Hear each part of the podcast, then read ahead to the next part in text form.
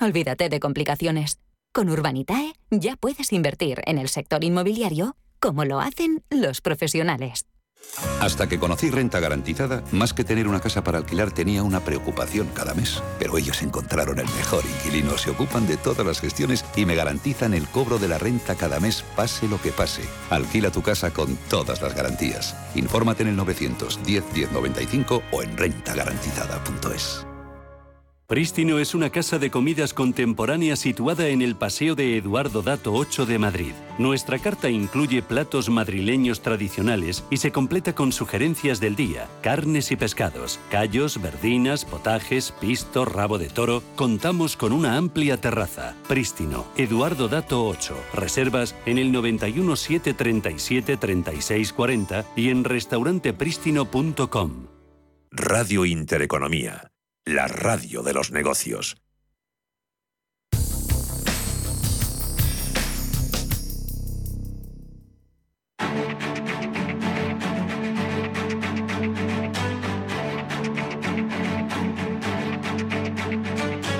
En Capital Intereconomía, el consultorio de bolsa.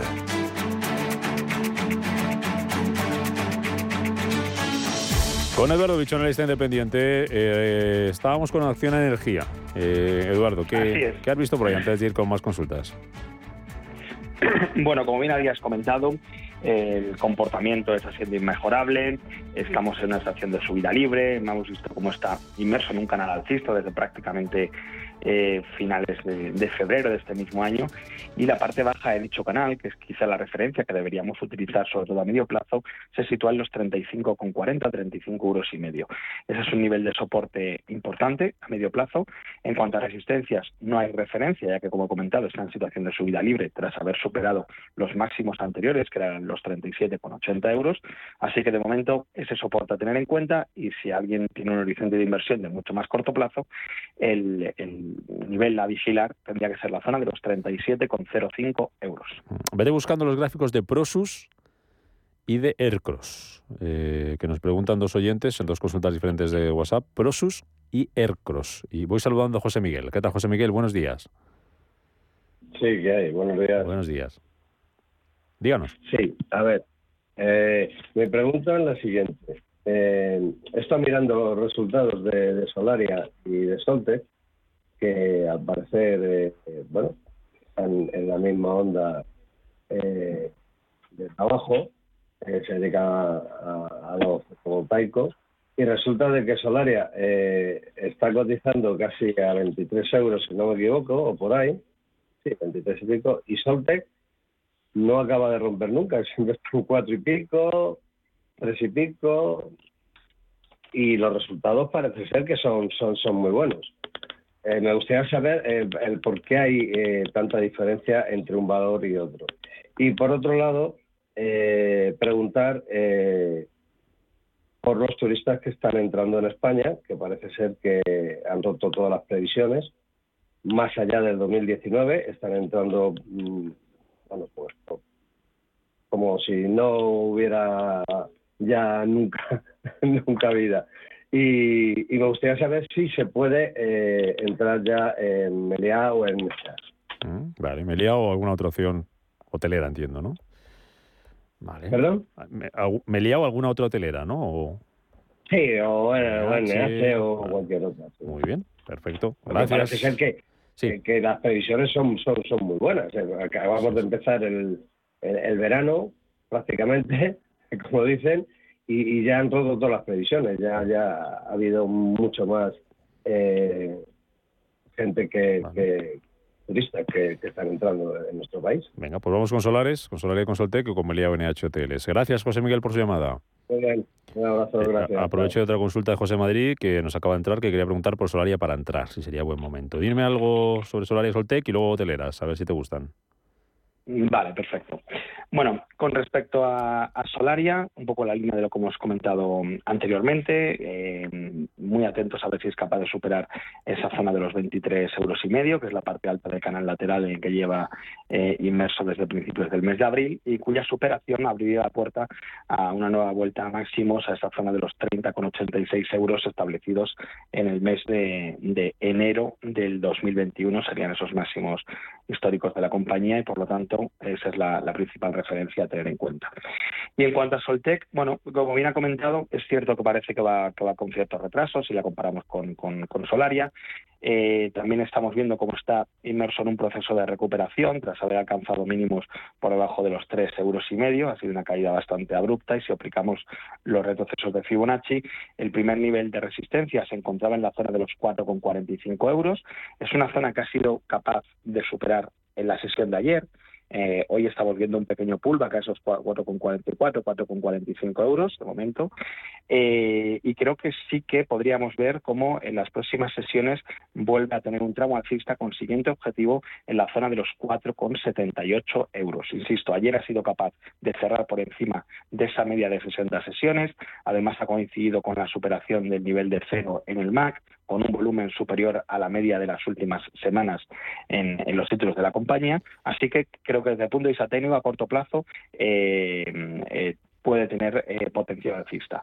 Y en cuanto a niveles de soporte, bueno, pues nos tendríamos que ir a la zona de los 4,13, 4,14 euros, ya que ha servido de apoyo prácticamente desde finales del mes de mayo, durante todo el mes de, junio, ha sido cada vez que se ha acercado a esa zona, ha, rebotado los títulos de la compañía, así que sería el nivel más fiable que tenemos de soporte a, corto plazo.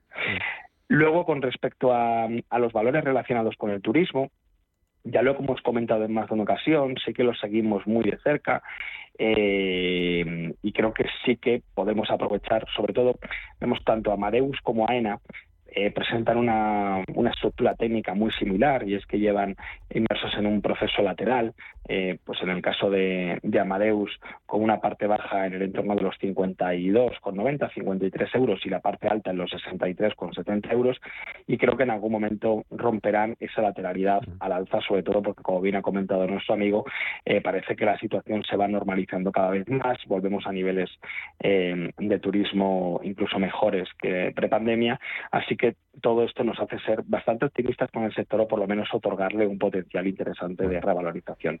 En el caso de AENA, por poner niveles, también vemos como el canal lateral en el que se encuentra, la parte baja estaría situada en los 126 euros y medio y la parte alta en los 152,60. Así que muy atentos a esos canales laterales y si asistiésemos a la superación de la parte alta o por el contrario se acercara a soporte, podríamos tomar posiciones ajustando bastante el stop loss. Venga. Eh, ahora vamos con más llamadas, pero em, lo que te decía antes, Prosus, que nos preguntaba Ramón, eh, para entrar, y ERCOS comparadas a 3,68. Vale. Bueno, eh, con respecto a, a Prosus, vemos como hoy lo está haciendo realmente bien, está disparándose más de un, de un 7%, eh, y casi consigue un poco romper la, tendencia bajista en la que llevaba inmerso pues prácticamente desde febrero del 2021, donde alcanzó los máximos en torno de los 109 euros, hasta los mínimos que hemos visto en, en torno de los 40 euros por acción. En estos 40 euros hemos visto una zona de doble mínimo, primer eh, toque lo hizo el 18 de marzo y posteriormente eh, el 13 de mayo, y ahora mismo tras salir de esa tendencia, tras romper esa tendencia bajista eh, que venía desde 2021, el primer objetivo, la primera zona de resistencia a corto plazo, la encontramos en los 54 euros por título, un nivel que ha intentado superar sin éxito pues en cuatro o cinco ocasiones desde el mes de marzo de este mismo año. Si consiguiésemos ver un cierre por encima de los 54 euros por título, el siguiente objetivo se situaría en los 63 euros y medio. Así que muy atentos, que parece que sí que ha revertido esa tendencia bajista que está en donde estaba inmersa. El MAX se ha cruzado desde niveles de sobreventa al alza y el volumen está acompañando. Así que creo que puede tener momentum a corto plazo los títulos de Prosus. y Y la otra era Aircross.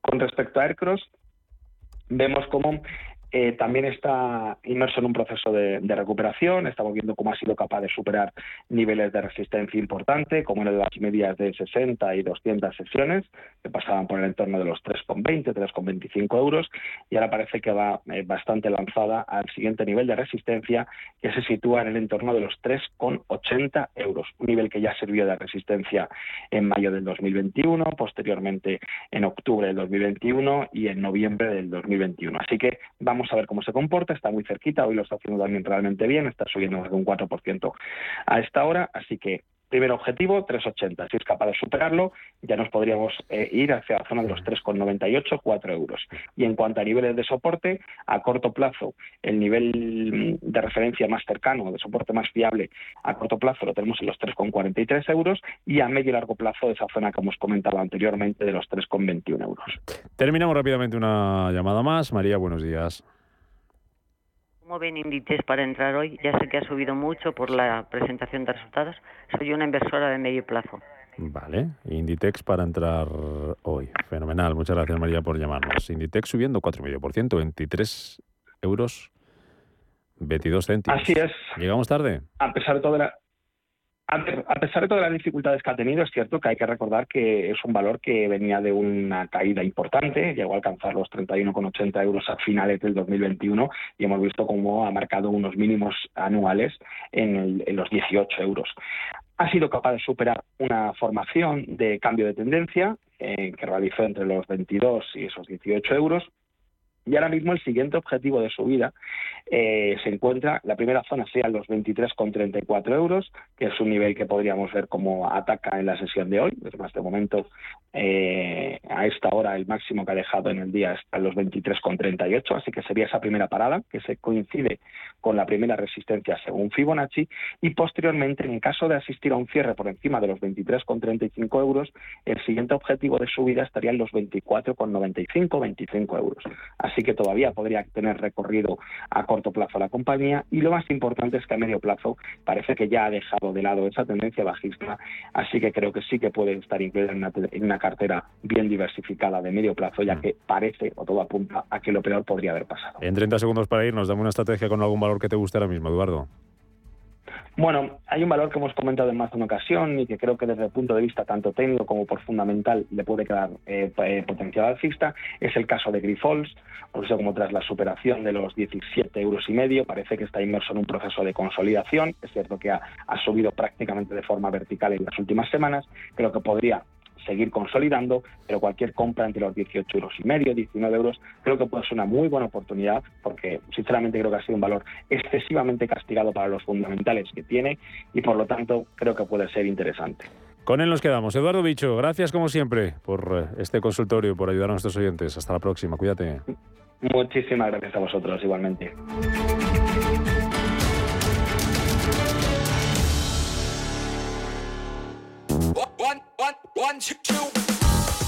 Vengo de hacer la compra y tengo que decir que en Hipercor y en el supermercado del corte inglés, además de encontrar como siempre los mejores productos de las mejores marcas, ahora te los puedes llevar con unas ofertas increíbles, con hasta un 70% de descuento en la segunda unidad en muchos, muchísimos de ellos. Dodot, Fairy, Gallina Blanca, Pescanova, Bimbo, Danone, Cursur. Y ahora Además, también tienes un 20% de descuento directo en todos los refrescos, cervezas y aguas por compras superiores a 30 euros en estos productos. Y en congelados y helados te llevas el 50% de tu compra de regalo para utilizar en una próxima compra. Increíble, ¿verdad? Y como siempre, en el corte inglés, con la más cuidada selección de productos frescos de temporada y la charcutería más selecta. No lo dudes. Para tu compra diaria no hay nada mejor que Percor y el supermercado del corte inglés porque te ofrece lo mejor de las mejores marcas con unas ofertas inigualables. Compruébalo en tienda, en la web y también en la app. GUA, el espectáculo musical y gastronómico del que todo el mundo habla, ahora también se adapta a tu evento corporativo. Sorprende a los empleados de tu empresa con una experiencia rompedora y única en el mercado en la que disfrutar de la gastronomía y de la mejor música en directo. GUA, más información en guashow.com. Si mantienes la cabeza en su sitio Cuando a tu alrededor todos la pierden, si crees en ti mismo cuando otros dudan, el mundo del trading es tuyo. Trading 24 horas, un sinfín de oportunidades. Cuando ves la oportunidad, IG. Todas las operaciones conllevan riesgo. 76% de las cuentas de inversores minoristas pierden dinero en la negociación de CFD con este proveedor. Debe considerar si comprende el funcionamiento de los CFD y si puede permitirse asumir un riesgo elevado de perder su dinero.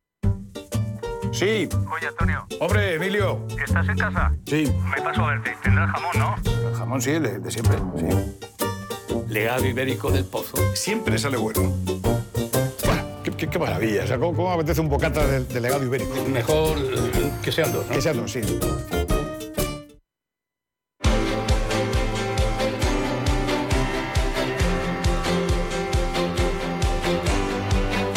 El foro de la inversión.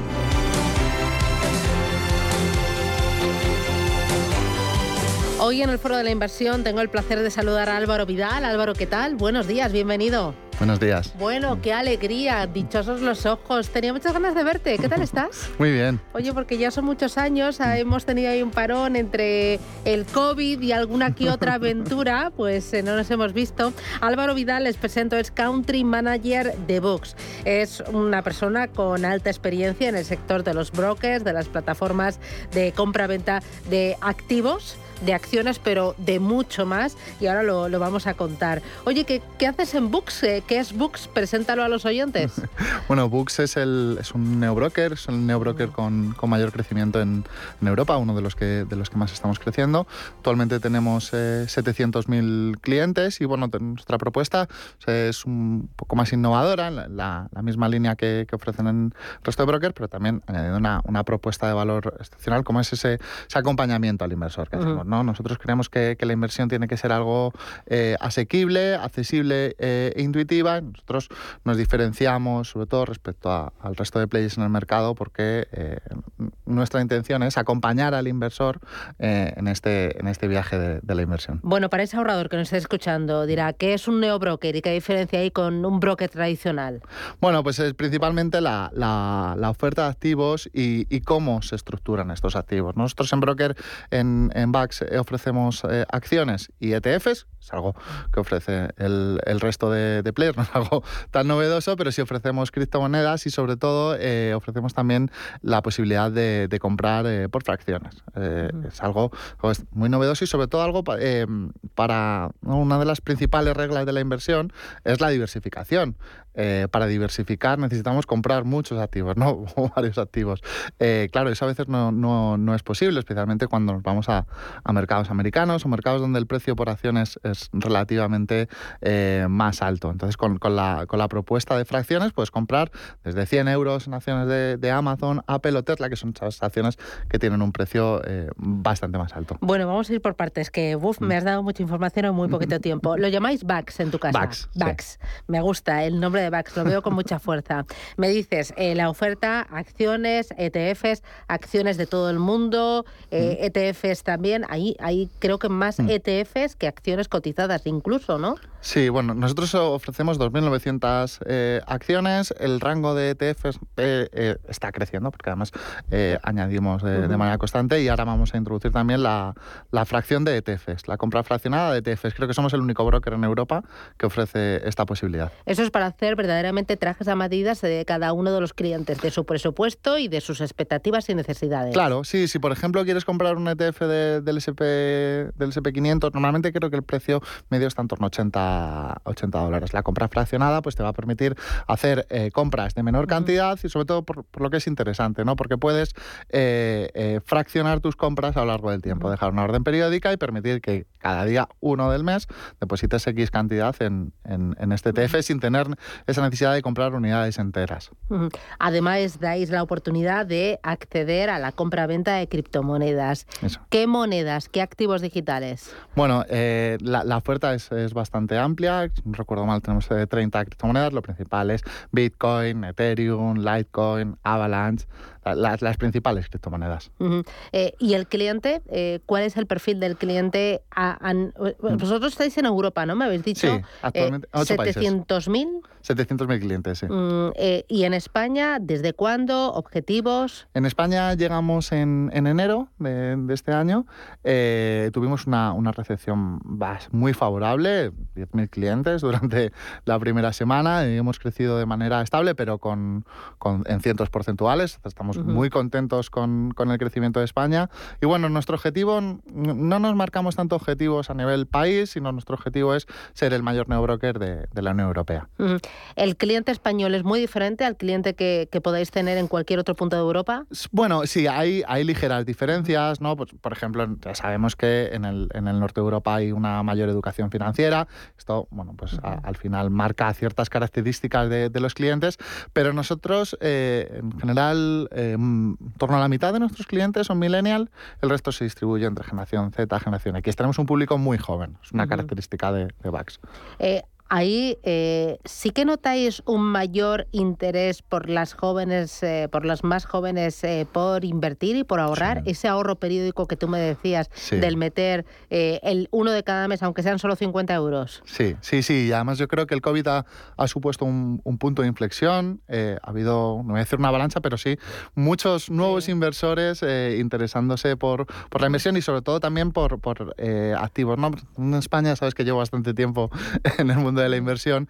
Eh, los inversores españoles siempre han tenido una tendencia eh, a comprar lo local, nacional, Santander, Inditex. Eh, sin embargo, estos nuevos jóvenes, a- amén de que les interesan nuevas compañías, compañías americanas, Tesla, Amazon, también tienen ese interés por, por los activos digitales, por las criptomonedas. Bueno, mi hija dice que no entiende la vida sin Amazon y mi hijo sin Netflix. Sí, Así que, eso ¿qué te es, parece? claro. Bueno, sin Fortnite, eso ya ni te cuento, ¿no? Eso ya es uno más de la familia. Eh, Oye, eh, me interesa también porque me has dicho algo eh, muy interesante al principio y yo creo que otros no lo tienen, eh, y es el acompañamiento al inversor.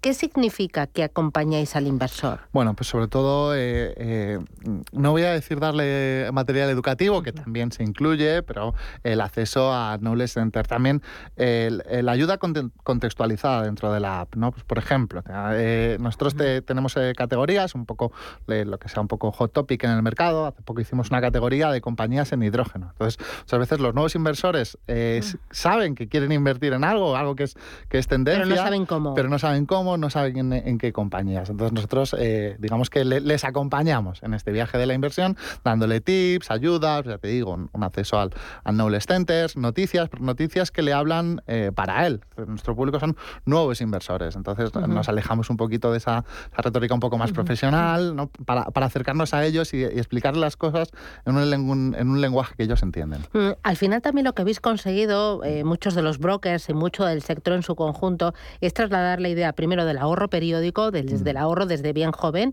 en cuando tengas tu primer puesto de trabajo, tus primeros ingresos, oye, puedes destinar, eh, aunque sean Mm. 50 euros todos los meses, y la idea también de que eh, el comprar un activo no es el casarte con un activo, sino que tú puedes probar. O sea, Mm. lo importante es que ahorres Eso y que tú empieces a conocerte como ahorrador inversor y que empieces a conocer la plataforma y empieces a conocer también eh, toda la gama de activos, sus ventajas, desventajas y adaptarte. Pero al final, eh, el invertir no significa casarte. Claro, no, hay pocas maneras de crear un futuro sostenible que no sea i- invirtiendo. Pues hay ciertas reglas básicas que uno tiene que cumplir cuando, cuando invierte. La primera, que ya hemos hablado de ello, la, la diversificación. Eh, elegir un intermediario que tenga bajos costes eh, o que tenga unos costes muy reducidos. Y luego, por último, eh, eh, la compra periódica. ¿no? Si pongo todos, si hago, realizo toda mi inversión en el mismo mes, cuando haya volatilidades en el, en el mercado lo voy a sufrir más. Si, si digamos, periodi- periodifico mi inversión o realizo esas inversiones a lo largo del tiempo, la- los, la- los picos de volatilidad en el mercado me afectarán mucho menos. Oye, y, y para terminar, me interesan las tarifas, porque aquí estamos para ganar dinero, ¿no? Y para pagarlo justo. ¿Cuáles son las tarifas que ofrece VAX al mercado español? Bueno, para los, los inversores que quieran comprar eh, activos norteamericanos no se cobra eh, ninguna tarifa, solo se cobra una, una, pequeña tarifa por el, por el cambio de moneda. Eh, y luego para el resto de, de activos, mercados europeos, nosotros tenemos dos tipos de órdenes. Una orden para ese inversor que no es digamos, tan trader o que no está buscando tanto el precio, sino un inversor más a largo plazo, eh, ofrecemos las órdenes cero. Estas órdenes tienen un coste cero y se ejecutan al precio de cierre del activo ese día. Para aquellos inversores que, bueno, pues que tienen un poquito más de inmediatez, quieren introducir órdenes a mercado, órdenes que quieren ya, ya, exactamente, que se ejecutan en el momento, es un euro y medio independientemente de la cantidad. Mm, bueno, pues eh, enhorabuena por las tarifas, por los clientes, por la oferta, por las expectativas y, bueno, eh, y por enganchar a los jóvenes y no tan jóvenes al ahorro. Gracias Álvaro Vidal, muchos éxitos para VAX y nada, adelante con todos los proyectos y todos los planes, ya nos irás contando. Un abrazo, cuídate, adiós.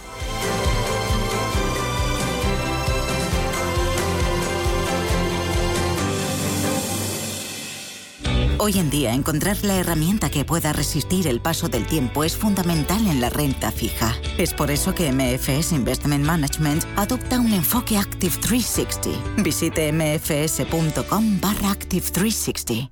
¿Tu hipoteca está contaminada por el IRPH? Recuperar tu dinero puede parecer complejo. Nosotros en Durán y Durán Abogados sabemos que es posible. Los resultados, un 99,9% de éxito, nos avalan. Contacta con Durán y Durán Abogados.com. El IRPH para nosotros es cosa del pasado. Tenlo presente. Durán y Durán Abogados.com. Mantén sana tu hipoteca. Los viernes a las 10 de la noche tienes una cita con otro gato, el gato gourmet. Andrés Sánchez Magro presenta una guía semanal gastronómica, enológica, de restaurantes, literaria, musical, con todos aquellos ingredientes necesarios para cocinar la buena vida. El Gato Gourmet, los viernes a las 10 de la noche aquí, en Radio Intereconomía. Si eres emprendedor, profesional o empresario y quieres estar al día en los temas que afectan a tu empresa, Cultura Emprende es tu programa. De la mano de Alejandra Rompedrique, Víctor Delgado y Ángel Calvo Mañas, conocerás las experiencias de otros empresarios y estarás al día en marketing, formación, tecnología, fiscalidad, eventos y más. Los viernes de 7 a 8 de la tarde en Radio Intereconomía.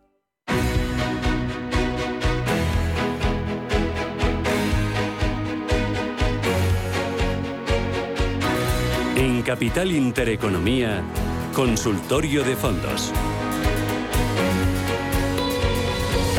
Consultorio de fondos de inversión con Diego González, que es socio director de Cobalto Inversiones EACI. Diego, ¿qué tal? Buenos días. Hola, Susana, buenos días. ¿Qué tal? ¿Cómo lo llevas? Eh, pues todo muy bien, la verdad. Sí, sí, bueno, pues estabas contando que vosotros las carteras las eh, tenéis eh, cargadas desde hace ya bastante tiempo de, de Value, ¿no? con sesgo Value, que eso está funcionando bien, ¿no? Sí, además... Eh, bueno, por suerte, no por trabajo. Y por parte, parte de suerte, siempre hay una parte de suerte, también hay parte de trabajo. y Pero la suerte hay que buscarla. Desde luego, claro, eso siempre. Claro, eh, Eso, cuéntame, ¿cómo, cómo tenéis las carteras y cómo se están funcionando? Bueno, en, en, ese, en ese sentido, si, si, más o menos miramos las caídas en, en, la, en, la, parte de los mercados de renta variable, la parte de growth, caídas dependiendo el, el fondo, sectores, pero en torno eh, al 25%, mientras que fondos de carácter value, o acciones de carácter value, mejor dicho, prácticamente se han, terminado planas en el año, ¿no?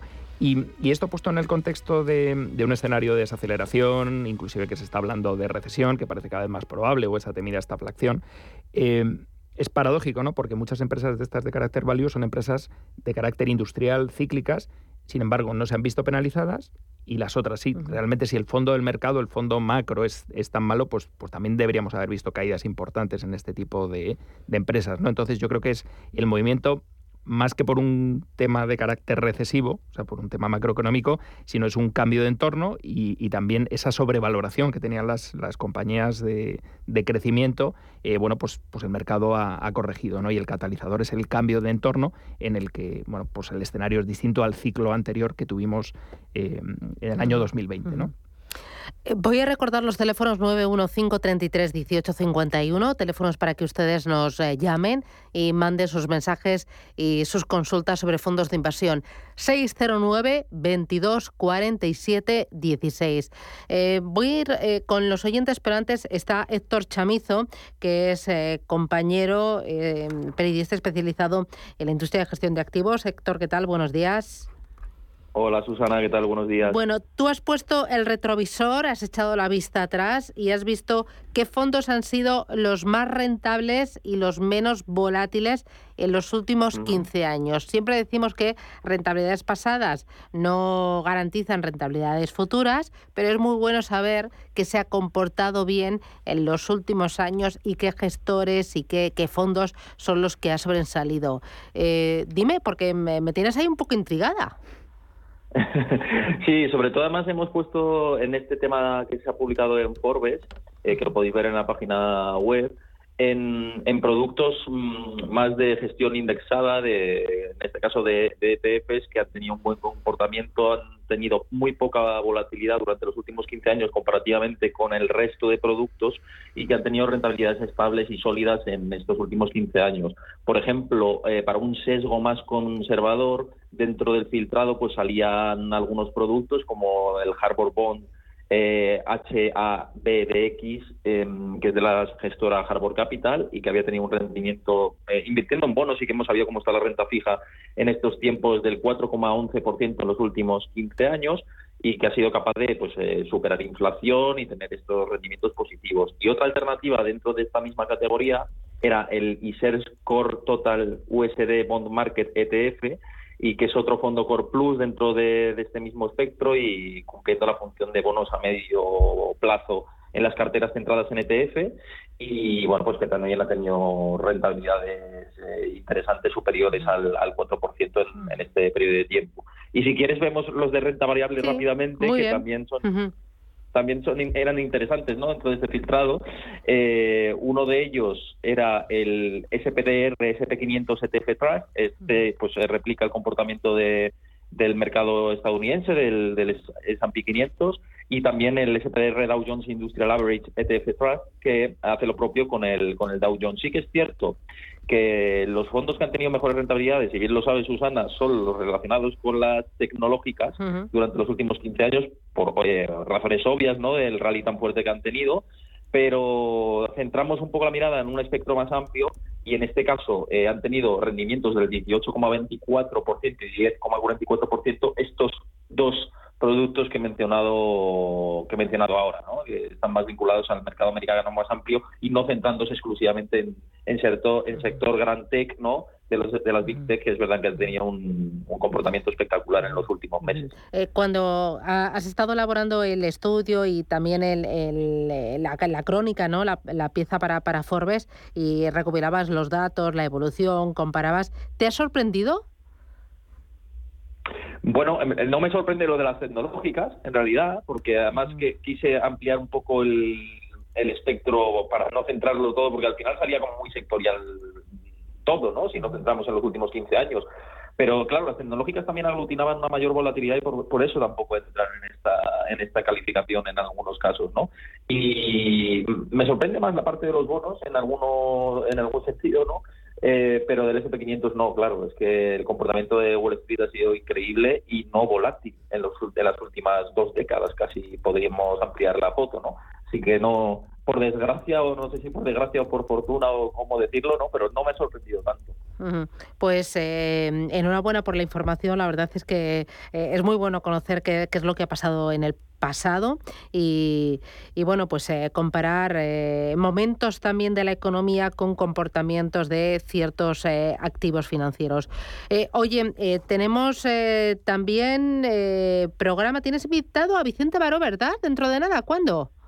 Sí, tengo, tengo a Vicente Baro eh, mañana, que precisamente mañana. vamos a hablar de fondos de inversión, así que todo el mundo que nos esté escuchando, mañana en mi canal de Twitch, que es Héctor Chamizo, os metéis en Twitch y buscáis Héctor Chamizo, seguís el canal, y ahí mañana vamos a estar tanto Vicente como yo hablando de cómo está la industria de gestión de activos de los fondos y qué fondos pues tener en el radar de todo este entorno. Y Vicente ya sabes que es un gran profesional y que va a, a arrojar Sí. una conversación conmigo, yo creo que muy interesante. Os lo vais a pasar bien. Oye, muchísimas gracias, Seguro. Héctor, y ahí me tienes enganchada como siempre. Un abrazo. Muchas gracias, Susana. Un abrazo, Gracias. cuídate. Oye, sorprendido por lo que nos ha contado Héctor.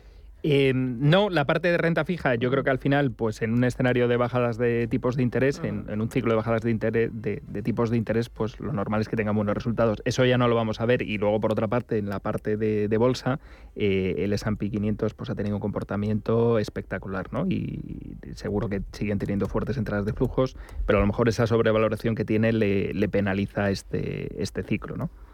Eh, ¿Tú eres más de gestión activa o, no- o- o también de, de gestión indexada? Tiene sentido combinar ambas. Para, por ejemplo, fondos más de pequeña capitalización, siempre ir de la mano de, de una casa de gestión activa, o sea, es decir, el diferencial que hay entre el índice o las, o las posibilidades de generar un alfa es mayor. Y para los fondos, digamos, más de eh, grandes empresas, eh, sobre todo cuanto más eficientes sean los mercados, si estamos hablando, por ejemplo, de Estados Unidos o mercado europeo, en segundo lugar, eh, pues tiene más sentido y sea una opción de bajo coste, pero también por otra parte yo creo que aquí hay un debate interesante, eh, que es que en los últimos años cada vez eh, ha habido una ha habido una deflación, ¿vale? La, la- la economía es deflacionista en todo tipo de servicios. Entonces, en la parte, digamos, de, los servicios de gestión de activos de fondos, eh, lo que vamos viendo es que las comisiones de gestión cada vez eh, van a menos y hay un punto en el que se van encontrando poco a poco eh, el coste de la gestión pasiva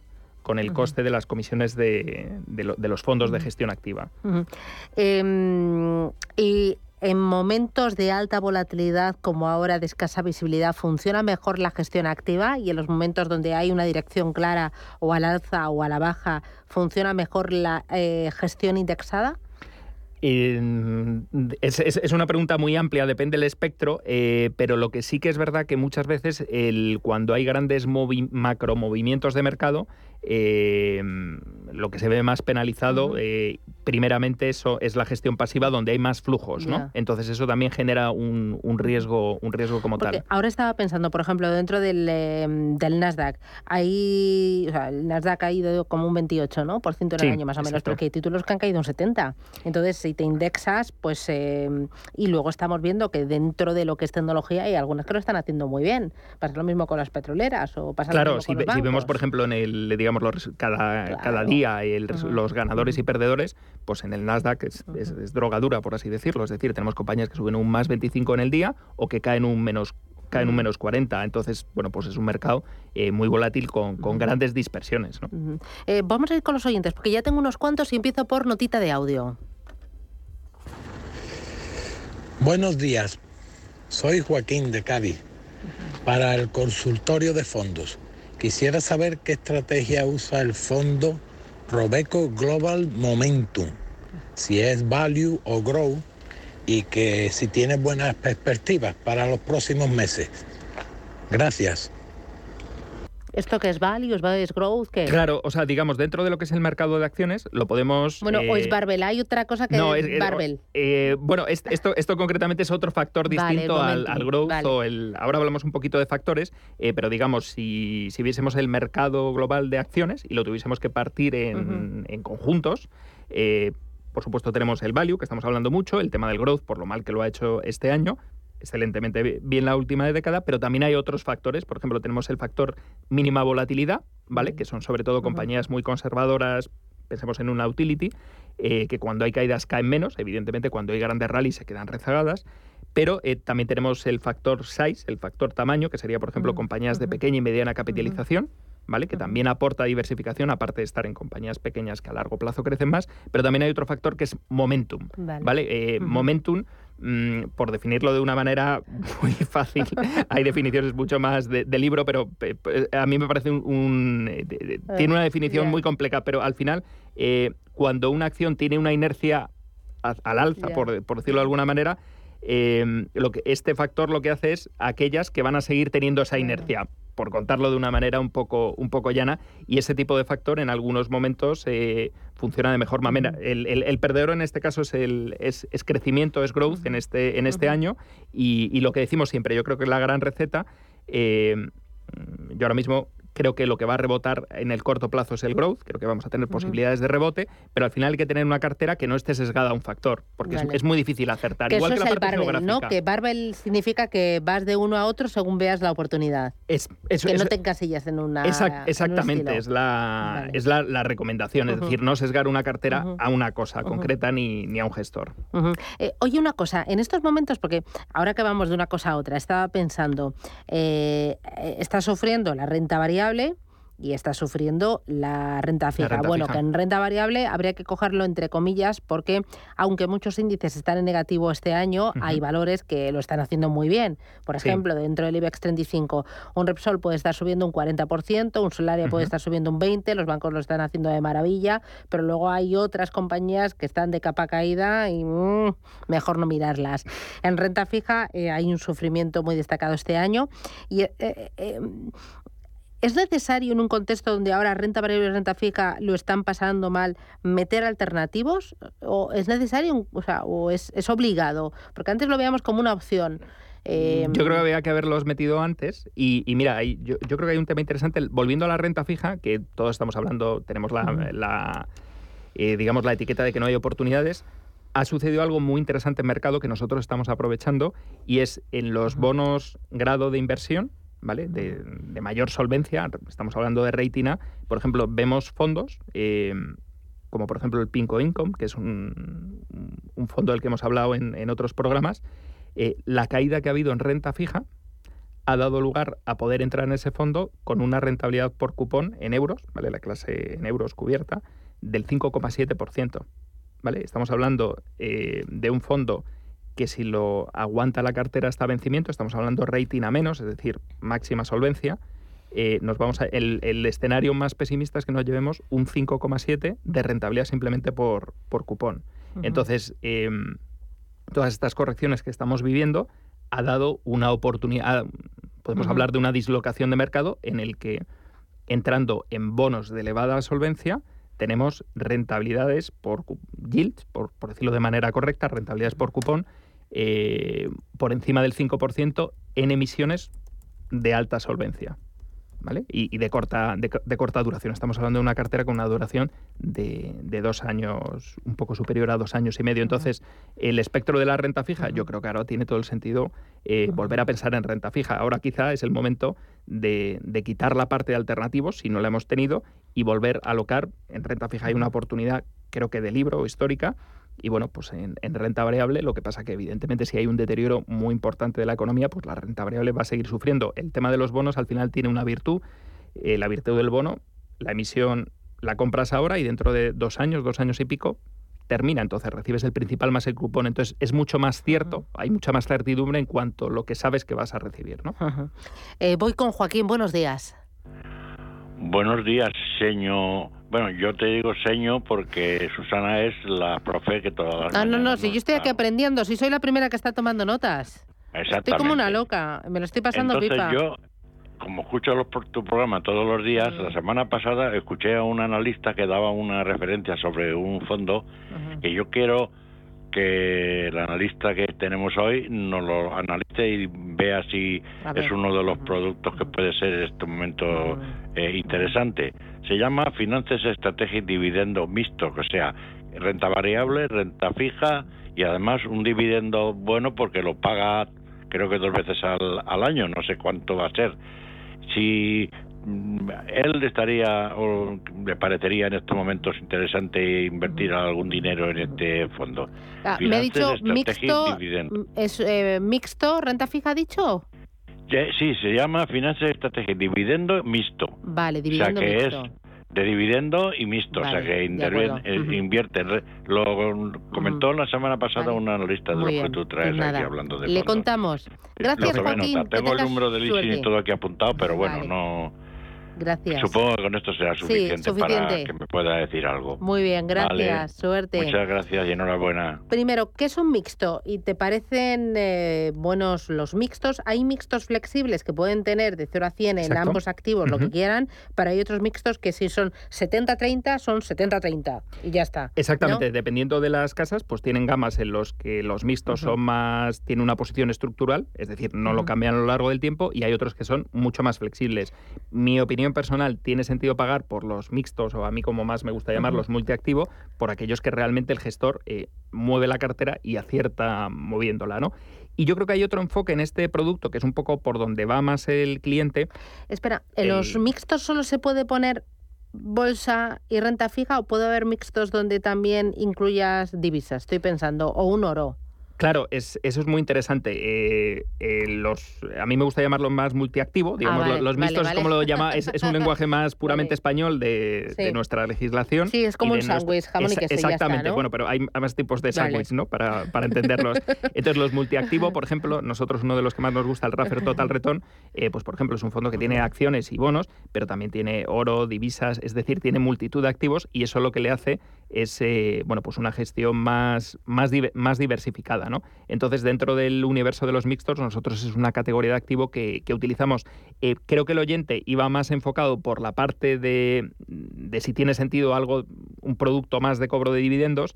Eh, de income, como lo llamamos, in- income, vamos a utilizar la palabra más, más llana, ingresos, ya vengan de dividendos o de cupones, y yo lo que sí que creo que tiene sentido desde el punto de vista de composición de cartera, eh, entre otras temáticas, tener una parte importante enfocada en el, enfocada en el income.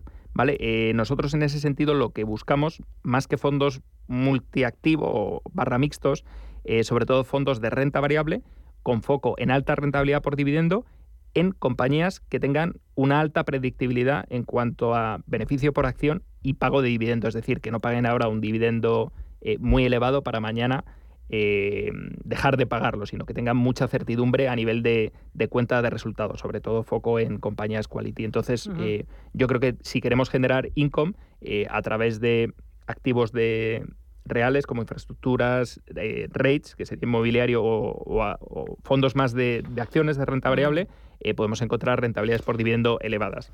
Otra duda que tengo yo eh, con los fondos. Eh, hoy estoy en plan Sí. alumna listilla. Eh, cuando hablamos también de, imagínate, un fondo de renta variable, yo suelo preguntar, oye, ¿es un fondo muy diversificado o concentrado? Es decir, que tenga 30 valores o que tengan 150. ¿Qué es mejor? Es que te lo digo, a ver, Sí. yo ahí tengo el corazón pregunta. partido. A Claro. ver, eh, por una parte pienso, si tienes muchos valores, fenomenal porque diversificas, pero si tienes pocos valores, eh, pues y tienes las ideas claras y tienes convicción, ole. Suena muy bien el tema de la convicción a nivel de marketing. eh, Ah, la vale. experiencia profesional es que fondos muy concentrados, fondos muy concentrados es de 30. Yo creo que un fondo que tiene menos de 30 posiciones mm, va- vas a pasarlo mal. Eh, cuando vienen desastres, es- tienen descalabros muy importantes. Si lo que queremos es eh, un fondo más todoterreno que nos cumpla un espectro más amplio y no, no nos dé grandes disgustos, eh, pues evidentemente estam- estamos hablando de fondos que por lo menos tengan más de 60 o 100 posiciones, ¿no? Evidentemente, pues, pues hay, hay fondos que tienen más de 1000 posiciones, ¿no? Por ejemplo, pues un ETF que replica un índice, pues a lo mejor tiene 1500 eh, acciones replicando la cesta, ¿no? Entonces, eh, es más importante, esto es un concepto un poco técnico, el, el- el tracking error o Elasticsearch, que es lo que se separa al gestor del índice y ver el- el- la rentabilidad que produce. Entonces, mm, el número de posiciones es un criterio a mirar y si tenemos fondos con, con pocas posiciones, eh, bueno, pues tienen que tener un, porcentaje muy limitado dentro de la cartera porque si no podemos tener grandes disgustos por, por experiencia personal. Mm. Eh, mira, uno de los oyentes dice, ¿me puede dar su opinión sobre dos fondos de inversión? Uno es el Nordea, uno European Covered Bond y el otro es el Comgest Growth Europe Opportunities. Euro. Eh, euro, euro pone. Comgest Growth Europe Opportunities. Pues eh, empezando por el segundo, el de renta variable, mm, es un buen fondo desde el punto de vista de gestión, pero yo creo que la parte growth, eh, que espere a que haya un rebote para sesgarla a mm, más a value a otro tipo de factores, eh, que ha tenido un mal comportamiento. Y luego el, el Nordea Stable Return, eh, yo le daría una alternativa. Nosotros es un fondo que tenemos como, como monetario, pero eh, creo que, que actualmente eh, tiene otras alternativas dentro de la parte conservadora de la cartera y le recomendaría el AXA Global Infla- Inflation Short, que es un fondo de bonos soberanos ligados a la inflación y creo que le puede funcionar muchísimo mejor en un contexto como el actual. Mm. Oye, ¿y cuando invertamos en Estados Unidos, mm, siempre con la divisa cubierta o no? No, depende. Eh, Depende. La, la O sea, recomendación pero es importante mirarlo. es crítico. Eh, Vale. Hay que pensar que el diferencial, por el diferencial de tipos de interés, el coste de las clases Eurohedge suele estar en torno a un 2, un 3%, dependiendo del caso. Es decir, vamos a perder un 3% anual, lo cual es una barbaridad. Es una barbaridad. Es una ¿no? barbaridad. un pico. Es una barbaridad. Dependiendo del, del diferencial de tipos de interés, eh, por ejemplo, no nos pasa con Japón, con el yen, pero con el, con el dólar sí pasa. Entonces, yo creo que siempre hay que tener una parte estructural en la cartera en dólares y no pensar en moverla, sino utilizarla para comprar activos en, en dólares y cuando haya buen momento de entrada, pues no sé, pues en torno a 1.15, 1.20, pues aprovechar para comprar y dejarlo como algo estructural a, a largo plazo. Muy bien, pues Diego González, socio director de Cobalto Inversiones SEAFI. Un placer. gracias. Eh, he aprendido, he tomado notas y lo hemos pasado bien, hemos ayudado a los oyentes, que es lo importante. Ellos son los protagonistas. Gracias, cuídate mucho y hablamos en unos días. Hasta pronto, un abrazo. Boletín informativo. Regresamos en Capital Intereconomía. Estamos aquí hasta las 12 de la mañana en el tramo final. Tenemos consultorio, fiscalidad. Estamos en plena declaración de la renta y seguro que tiene dudas, ¿no? Pues claro que sí. Volvemos y se lo contamos. Vengo de hacer la compra y tengo que decir que en Hipercor y en el supermercado del Corte Inglés, además de encontrar como siempre los mejores productos de las mejores marcas, ahora te los puedes llevar con unas ofertas increíbles, con hasta un 70% de descuento en la segunda unidad en muchos, muchísimos de ellos. Dodot, Fairy, Gallina Blanca, Pescanova, Bimbo, Danone, Cursur.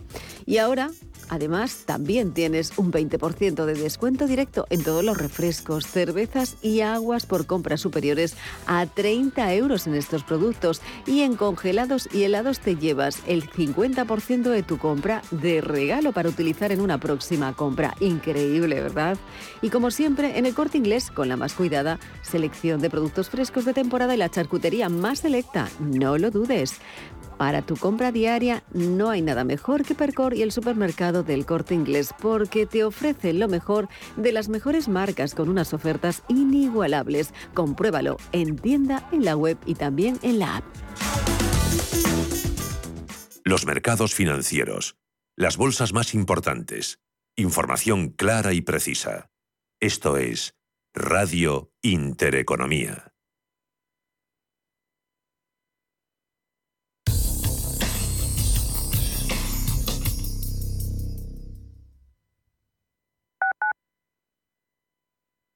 ¿Necesitas valorar tu empresa para vender, financiar o potenciar tu negocio con un equipo de probada experiencia? De forma cercana y profesional, Arvalia comparte contigo todos los aspectos clave del proceso, realizando una valoración